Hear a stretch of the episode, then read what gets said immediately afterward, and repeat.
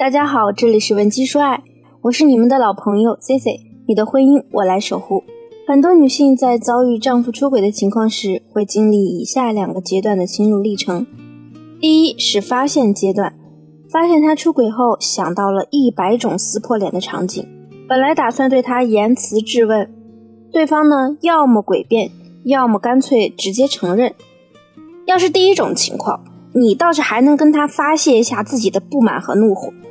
但是遇到那种直接承认的男人就比较棘手了，因为我们会很苦恼，为什么这个男人他连出轨了都可以表现的这么没有愧疚心，而且他亲口承认出轨，对你的打击也非常大，很可能让你无法接受。第二，思考阶段，痛定思痛以后，你可能就会问他，你打算怎么办？你是要我们这个家，还是要外面的女人？大家知道。有一部分男人虽然出轨，但是不愿意自己的家庭分崩离析，所以在面对原配给出的选择时，往往会选择断掉和小三的联系，回归家庭的选项。还有一部分男人会这样说：“看你呗，你要是想过，咱们就继续过；你要是不想过，就离。”直接把选择权再一次反弹到你的手里。其实这种男人城府是很深的。而你在听到这个跟你同床共枕这么多年的男人把婚姻说的这么无所谓，让你来做选择时，内心无疑是相当痛苦和迷茫的。你会陷入他给你丢的小陷阱里，脑子里一直在思考是过还是离。咱们今天的重点啊，就是要给大家讲一下，当出轨的男人不痛不痒的把问题抛给你，说过就过，不想过就离婚时。我们应该怎么去解读他的想法，以及怎么去应对？首先，我要明确一点，男人这样说，其实就等同于是在推卸责任。同时呢，他的目的啊，也是希望逼你离婚，或者让你做出一些改变。表面上来看，好像是在征求你的答案，但是我们一深入解读，他的真实意思其实是：日子怎么过，取决于你。男人这样对你说呢，就是想把责任推给你。而且他也不认为自己出轨是错的，他希望痛苦的那个人是你。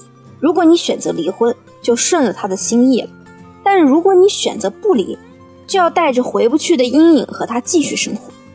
由于你们的问题依然没有得到解决，那在之后的日子里，他可能就会不断的挑战你的底线，继续和小四、小五、小六出轨。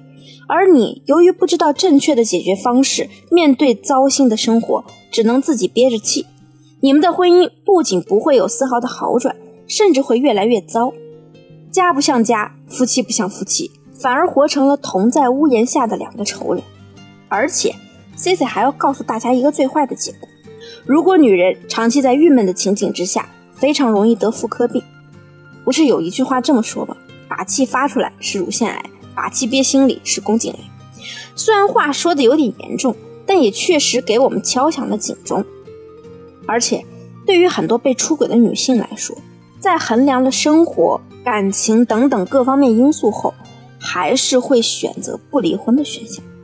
那如果你不想离婚，又想继续好好生活，自身需要改变是必然的。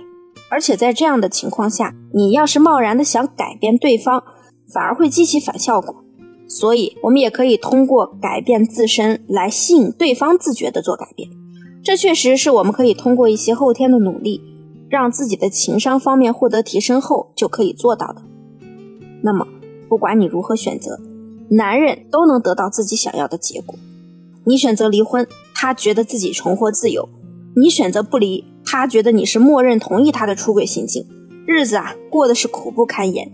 当你忍受不了折磨时，终究还是会选择离婚的。你如果既不想离婚，又不希望将就的维持婚姻，过着这种煎熬的日子，就要选择改变。所以，姑娘们明白了吗？男人说这句话的时候啊，无论你怎么选，对他们来说都是有利的。你以为他只是随便找了句话来敷衍你，其实他是在用自己的手段来逼迫你，要么离婚还他自由，要么把自己变得更好，重新开始婚姻。这有点像激将法。只是付出的代价可能比较大，风险也比较高。那想维持婚姻，就要根据男人的想法去活吗？当然不是。其实他怎么想的并不重要，哪怕他出轨了不承认也好，哪怕他承认了拖着你不离婚，或者他就像现在这样敷衍的对你说随便你，这都无所谓。重点是我们自己要明白，你想要的是什么样的生活。我们总是在强调男女平等，但是有些问题它就是客观存在的。男女思维方式不同，女性天生家庭责任感更强，在感情破裂以后，女性考虑的往往不单单是这段感情何去何从，还有孩子、双方父母怎样做才能给孩子更好的成长环境等等因素。很多女人就是在思考了这一系列的问题后，选择了认命，委屈自己，心里想着反正男人都一样。和他离婚再找一个，可能也是这种情况，就这样过着吧。但 C C 要告诉你，身为女人，你不是只有委屈自己，将就着过这一条可走。之所以你的婚姻会痛苦，根源问题可能并不仅仅是对方背叛了你，而是你自己给自己的思维设限。这件事情发生以后，你的脑子里只有两种措施：离婚意味着一刀两断，原谅意味着委曲求全。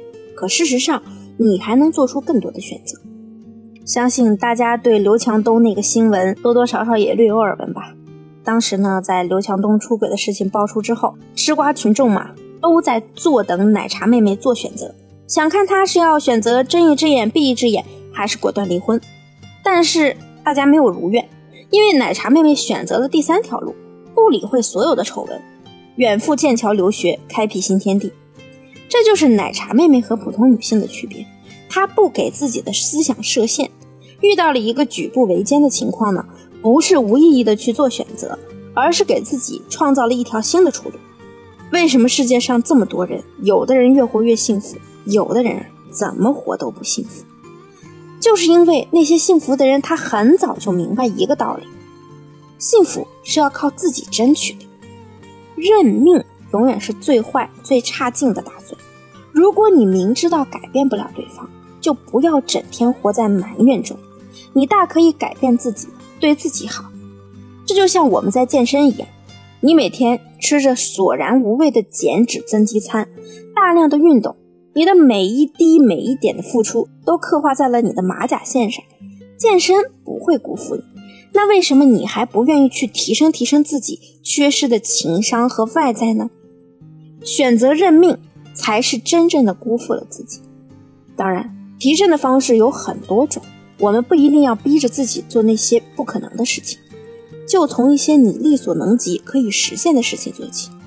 比如，至少要先实现经济独立，找一份工作，增加一门技能，拓宽你人生的选项。